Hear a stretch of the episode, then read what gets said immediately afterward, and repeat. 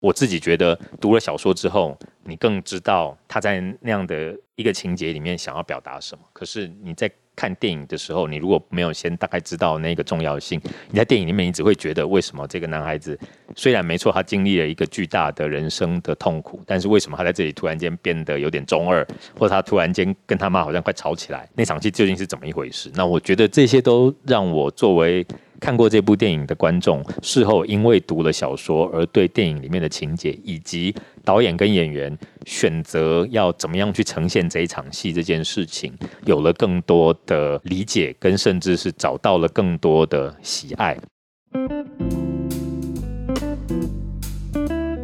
欢迎收听《迷成品 Podcast》成品 Life 单元，那些你未能参与的精彩活动，让我们透过声音一起重回现场。本场讲座邀请酿电影主编张彦拓，从文本及影像的角度，深入解说当代科幻史诗大作《沙丘》。原著庞大恢宏的世界观，揭示世代社会及环境议题，仿佛是对现实的警示，反复上演人类文明无可逃脱的命运。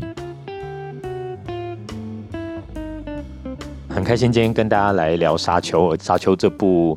电影在去年秋天上映的时候，我想那时候绝对有造成了相当的话题。那不管是电影本身，还是重新出版的小说本身，应该都在圈内喜欢看电影的或喜欢科幻的，应该都非常关注到它在这么多年之后又回到了大家的眼光之中。但是也因为这样子，应该很多人因为电影所以跑去看小说，或因为曾经看过小说，那非常的期待这个电影。那两者之间的。不同，尤其是在没有看过小说的情况，只看过电影的很多人，可能会有一个他对电影的印象。但是，你如果大概知道了小说的背景，跟尤其小说后面的发展之后呢，我觉得那是会从一个截然不同的角度来看待这个故事，以及看待这部电影对他的评价等等。所以，之前收到邀请的时候，我觉得，哎，过了快。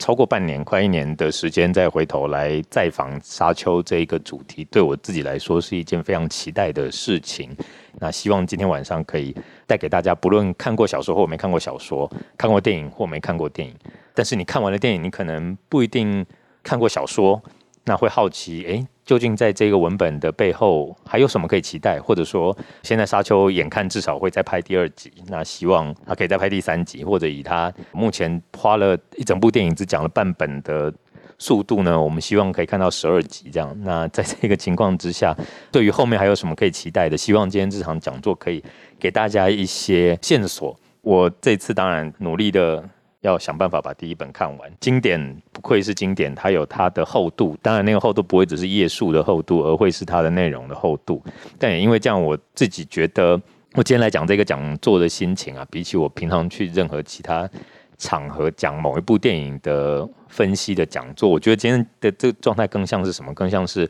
我好像修了一门叫做《沙丘》的课。然后今天我只是期中报告要来跟大家报告一下我学到了什么。因为呃，我远远不敢说我已经是这个东西的专家，或者说远远不敢说我已经是像老师一样，而是诶，在渐渐看的过程里面，更加的认识到它的丰富。沙丘是一九六五年，也就是距今已经快要六十年前开始的一个小说系列。那我想大家应该也都知道，法兰克·赫伯这位作者呢，从一九六五年到一九八五年，那前前后后总共写了六本沙丘系列小说，那让它成为一个科幻史上的经典。这样的一个系列呢，从最一开始。他其实也并不是抱持着我想要写出一个旷世巨作那样的出发点去创作的，甚至在这之前呢，法兰克·赫伯好像根本就没有什么出版作品让大家认识他。但是呢，他是从他一系列的对一些知识、对一些科学的东西产生好奇，然后做了功课之后呢，脑袋里面就渐渐的冒出了一整个世界的边边角角，然后渐渐成为一个全貌，以至于呢，他就写出了《沙丘》这样的一个故事。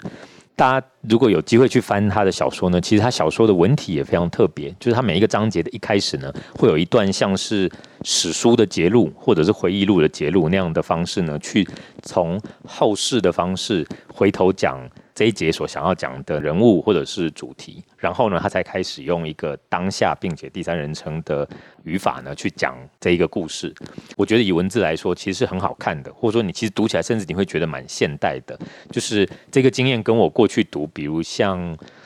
魔戒》的原著小说的那个感受，其实蛮不一样的。因为读《魔戒》的时候，你会感觉得到托尔金刻意想要用一个像史书一样有点抽离。没有那么戏剧性，然后也比较旁观或甚至是神视的角度去在讲这整个故事。可是呢，法兰克·赫伯的《沙丘》，至少我读起来的感觉是，他其实就是在讲一个很精彩的故事，每一段每一段锁定在小小的场景，那人物内心在想什么，他讲了什么话，他的表情如何等等。所以，首先，这虽然是一个仍然是像托尔金一样。要建立一整个世界，甚至有它的语言，有它的历史，有它的庞杂而丰富的各种政治与人际的情况，那样的一个世界观。但是呢，他在讲故事的时候，其实是很贴近的。我觉得那个读起来的好读程度，跟读《哈利波特》没有什么很大的不同。但是当然，这里说的好读的程度，指的是那个文字的魅力的部分。但当然，里面有非常多专有名词，跟里面有非常多的历史跟政治的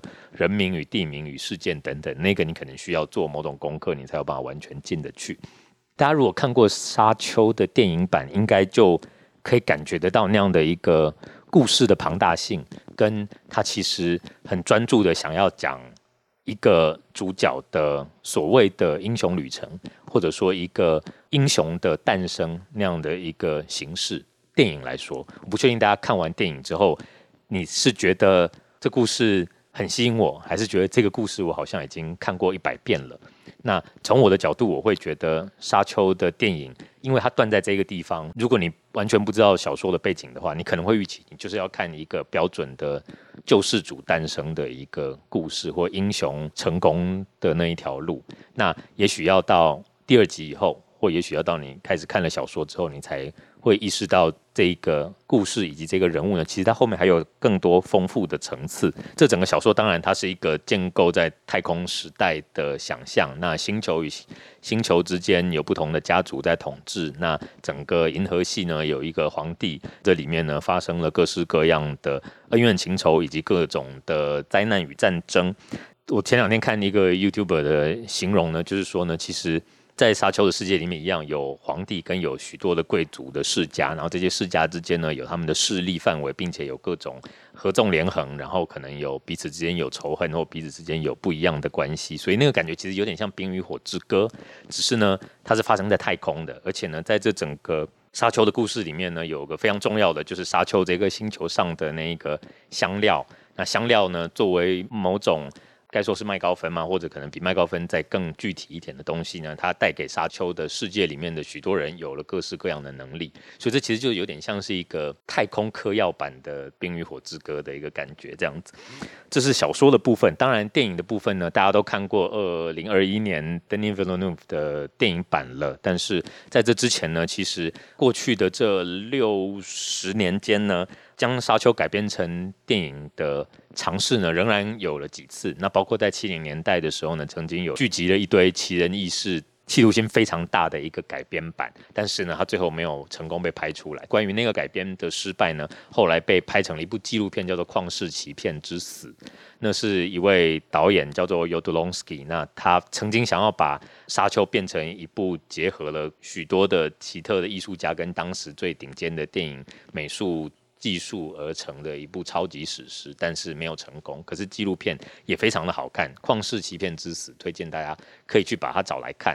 呃，尤多隆斯基没有成功拍成这部片呢。后来在一九八四年呢，《沙丘》有了这之前的唯一一部电影版，也就是大卫林区拍的版本。没记错的话，在 Netflix 上面好像还可以看得到。我记得去年上映的时候是有得看的。那大家也都会把这两个版本拿出来做一些比较。但是呢，大卫林去拍了那部片之后，原本他想要剪成好像三四个小时的版本吧，但是呢，制作方完全的不领情，最后就把它大砍到只剩下不到两小时。电影本身就已经拍得很奇特了，那被砍过了之后呢，对大卫林区来说，那更是一个被断手断脚之后的版本。所以在那之后，大卫林区再也不提这部片，就是他如果有机会列自己的作品列表，不承认自己拍过这部片的这样子。所以呢，那是一个影史上的奇特例子。那所以最后回到小说跟电影的比较的话呢，我自己在看小说的时候，就像我刚刚说，我觉得小说是好看的。我因为先看过的电影，所以你在看的时候呢，你会在脑袋里面，你知道有点像哈利波特在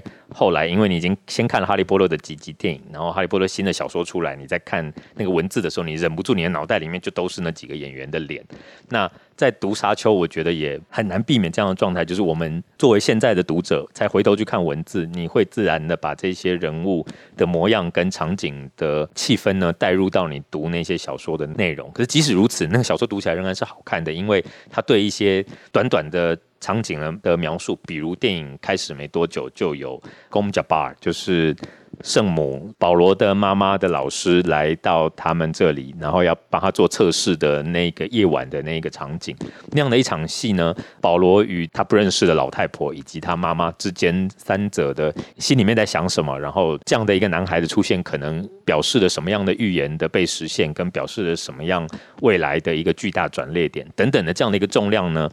你其实，在那样的一场戏里面，或者说在书里面那样的一段文字里面，你就可以读得到多重的层次，因为它就在书的一开始，所以我光是读到这一段的时候，我就已经可以感觉得到这个故事的魅力，以及这个作者作为一个。纵观全局，他知道他后面想要讲的是多么复杂的、看多远的一个故事的一个写作者呢？他在这样的一个小场景里面，借由这三个人各自的小小的表情跟小小的动作，可能就埋入了多少的预言感在里面。除此之外呢，像是杰西卡到了新星球之后呢，不是有个当地的弗里曼女子来应征她的侍女，然后但是其实是要来验证她是不是那个预言中的圣母等等那样的一场戏，在小说里面也写得非常的好看。那电影后段，当他们家已经被暗算，然后母子俩差点要被送到沙漠里面去送死，但是后来他们自己努力活了下来，然后在一个帐篷里面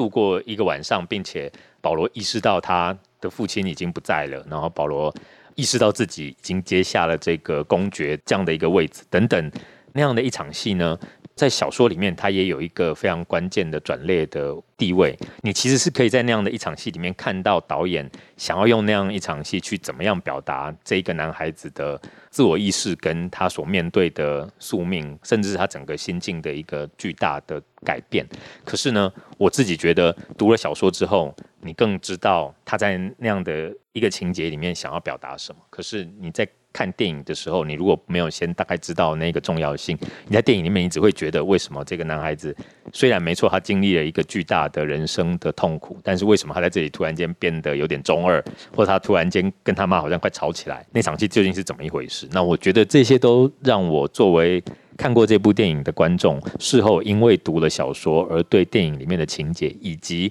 导演跟演员选择要怎么样去呈现这一场戏这件事情，有了更多的理解，跟甚至是找到了更多的喜爱。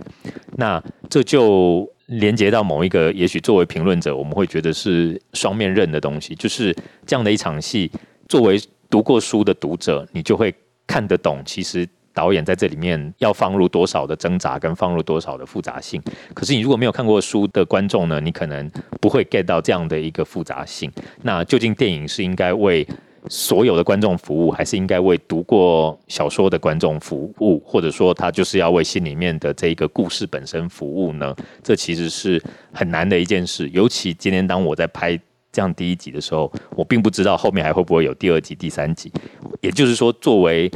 戏剧的这个文本，我并不知道我以后有没有机会来用后面的戏剧来让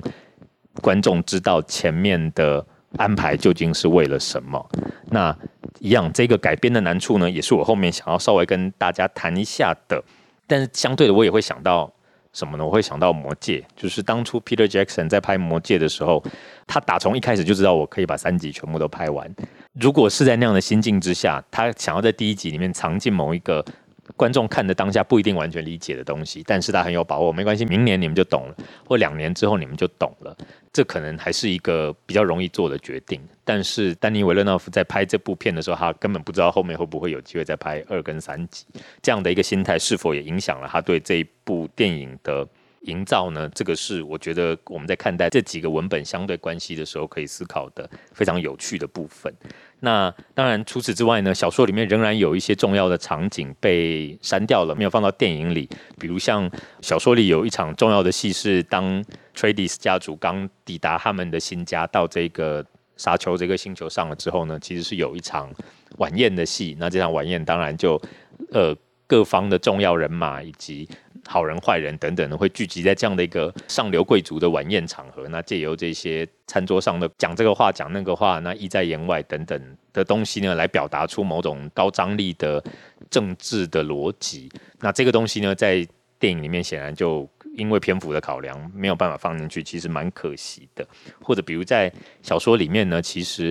亚崔迪家族呢，他们得到一些暗号，知道说可能我们这里面有一个叛徒，但是叛徒到底是谁呢？没有人知道。就可以看到，其实从外部有一些所谓的阴谋性的外部的势力呢，在操控他们家族里面呢，那让保罗的妈妈跟他的其中一个老师呢，其实是曾经一度互相以为对方是坏人等等。那那样的一些勾心斗角的东西，也一样没有机会在电影里面呈现。那最后还有一件很可惜的，就是张震所演的这一个岳医师的这个角色。其实第一个小说其实一开始提到这个角色，就直接让你知道他其实后世知道他是一个叛徒，是一个死一万次也不足惜的一个犯错的人。可是呢，小说同时也用更多的文字去让你看到他内心的良心交战，跟甚至是他明知自己即将要遗臭万年，但是呢，他仍然在他。可以的范围之内呢，怎么样对他的这些主人们呢做出一些弥补等等？那这样的一个复杂性呢，也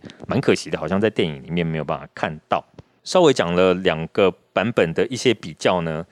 我觉得关于《沙丘》这个文本能够谈的东西呢，其实大概有几个方面哦。第一个是。明明是一个科幻故事，明明是一个未来的故事，但是却是走一个封建制度的世界的设定。这一点，我觉得这件事情很有趣。因为呢，我们好像在一些经典的科幻作品里面，都会看到这些经典的科幻作家呢，他们对未来的想象反而是这种有点封建式的，有国王、有皇帝、有贵族、有阶级。那这是不是暗示了，在他们的想象里面，不论是随着科技发展，或者说人类再继续发展下去呢，其实终究都会回到某种把阶级更加的外显，跟把阶级直接贴在身上的一个人类的制度呢？在电影里面，你可能还只感觉到说，主角家族是一个光明磊落的、重视荣誉的，而且勤政爱民的一个家族。那相对呢，他们的对手 Hakonens 就是一个极尽一切的邪恶职能士，跟极尽一切的残暴职能士的一个对头家族这样子。于是呢，在这样的一个有一点点二元化的一个光明跟黑暗对比的两种家族的情况之下呢，我们在看电影的时候，你好像就不会那么直接的去批判这个。阶级这件事，或者是批判贵族与平民的这样的一个阶级存在的这件事，但是在小说里面，其实呃你是可以看得到某种程度的反省的，或者我现在讲的小说指的是，即使是电影所 cover 到的这半本的第一集的小说，当然到后面的部分呢，就我所知，它其实是更加的想要去谈这样的一个所谓的阶级制度，或者说所谓的。国王与一般人民之间的这样的一个对比呢，其实就是会带来某种灾难的。但是在电影所 cover 到的这一个小小的段落呢，在小说里面你也可以看得到，譬如保罗的父亲，他其实也心知肚明，他自己作为一个好君主的这件事情，其实除了他的确真心的想要当一个好人之外呢，他也必须要有某种程度的宣传、政治运算、形象营造。到了一个新的星球呢，他仍然是觉得我们是要利用这里的资源。在电影里面有一句对话是，他们。去到那里之后，他觉得他要去运用那里的沙漠的力量。那这样的一个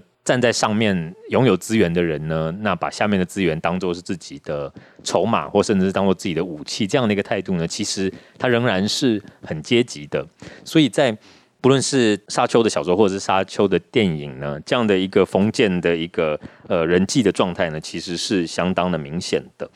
那么，在整个沙丘的世界设定里面，包括整个银河系有一个银河系的皇帝，底下呢有非常多个贵族家族，那每一个家族呢，当然他们有他们的领地、不同的星球等等等等。那这些贵族家族呢，虽然听命于这一个皇室，但同时呢，他们也握有各式各样的资源，所以历史可能都是这样嘛。这些贵族家族如果真的心生不满的时候，大家只要联合起来，就是可以推翻上面的主政者，可以自己来当皇帝的。那整个这样的一个军权的结构呢，其实是跟我们所熟悉的。西方的皇室的那个结构其实是蛮像的。那除此之外呢，在沙丘的世界里面，其实只有几个大势力。那除了这些政治上的皇室与贵族之外呢，有一个叫做太空工会的一个组织。那他们掌握了所有的。星际之间的旅行啊，等等啊，科技等等的这个东西，因为他们掌控了这些所有的机构，所以呢，当然他们就也拥有相当大的势力。那此外呢，还有一个贸易的联会，这个贸易的联会呢，就是所有这些贵族们他们共同掌控的一个跨星际之间的一样贸易的能力。所以呢，即使他一如现实世界有关于科技的单位，有关于贸易的单位，有关于政治的单位，但是呢，他们几乎都是。单一独大的，那这样的一个单一独大，也就构成了一个大家想尽办法想要去抢到那个位置，就可以占有一切资源那样的一个，其实是有点丛林的一个状态。也因为这样，所以在不论是小说或电影里面，都可以看得到这些贵族人士呢，整天都要训练自己的武术能力，避免被。暗杀虽然位高权重，但是呢，随时都有可能被推翻，或随时都可能被因为敌人的暗算而就断送性命。你拥有再多的权利，跟拥有再多的金钱。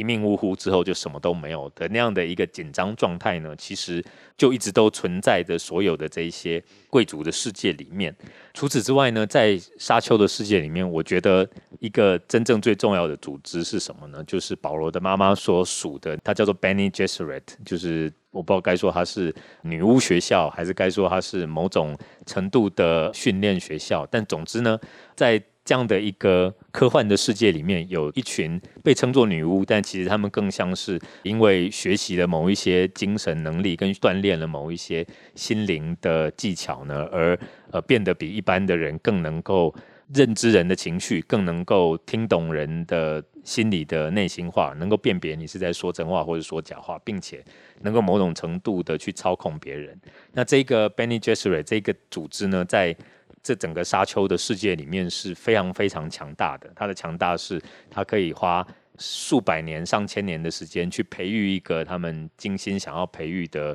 人选。那他们可以在不同的贵族之间呢，去操控他们的联姻，想办法去培育出一个优秀的血缘。所以，这不只是一个宗教的代表，这还是某种优生学的一个终极的追求。也就是，它有点是把。宗教跟医学呢结合在一起的一个单位，我自己觉得在看各种呃背后资料的时候呢，都会一再的被这个 Bene Gesserit 的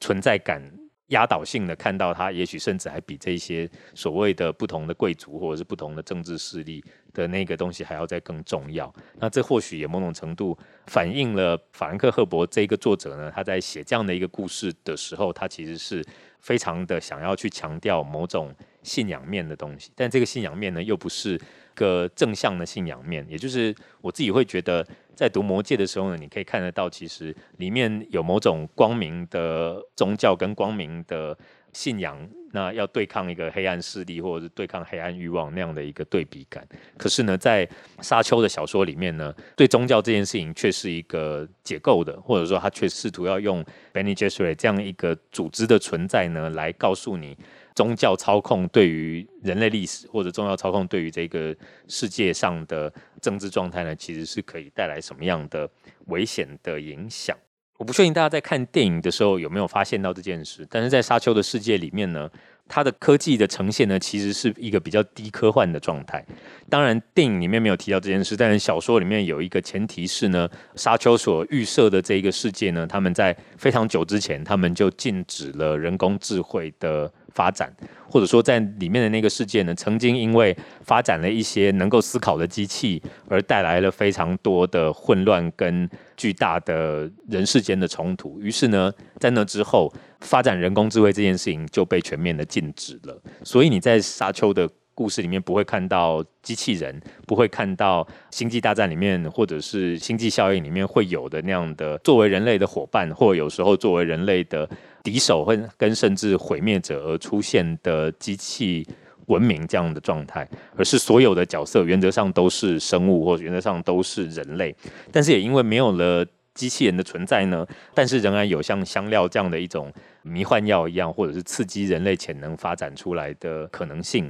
所以呢，沙丘里面的人类呢，就渐渐的该说进化呢，或者该说演化出了各种。超人类的能力，所以呢，其实在这个世界里面是有像呃人体电脑一样的，就是超级聪明，然后逻辑力超好，然后能够快速计算非常复杂的数学跟策略的整体电脑的存在。那也有像 Bene Gesserit 这样的有点通灵能力的女巫的角色的存在，甚至是这个世界里面的战士与飞行员们，他们也都是有一些他们自己的特异的能力。那么这个机械科幻变得相对比较弱的这样的一个安排呢，在沙丘这个世界里面，我觉得它其实凸显出了一个法兰克·赫伯想要讲的，就是比起其他的科幻，很多科幻因为有了人工智慧，或因为有了电脑人的一个存在呢，会去讨论人的寿命，会去讨论什么是人，会去讨论人的思考跟机器的纯粹数学的思考的不同。但是这些东西在沙丘里面就变得没有那么明显了。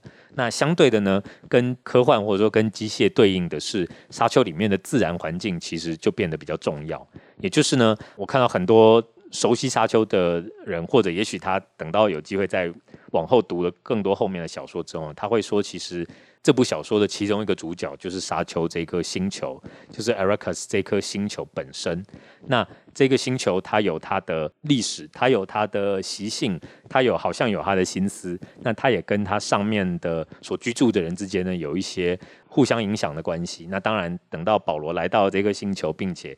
把这里变成他真正意义上的家，然后呢，在这里，呃，有了他往后在更多的故事之后呢，我们应该也就可以看得到沙丘这颗星球为什么在整个沙丘的世界里面呢，扮有一个非常重要的角色。那但是呢，不论是读小说或是看电影，应该都可以看得到，因为是一颗沙漠的星球，所以比如说水源很重要啊，比如说人要怎么样，呃，有限的把握所有的资源这件事情很重要啊。如果有办法在沙漠里面开出绿洲，能够改变这个星球的话，可能会带来一个什么样的未来啊？等等这些思考呢，其实都存在这一个世界里面。那这也就带来了一个关于环境，或者说关于人该怎么对待环境的一个想象。你知道，我们现在看的很多科幻作品，其实都告诉我们。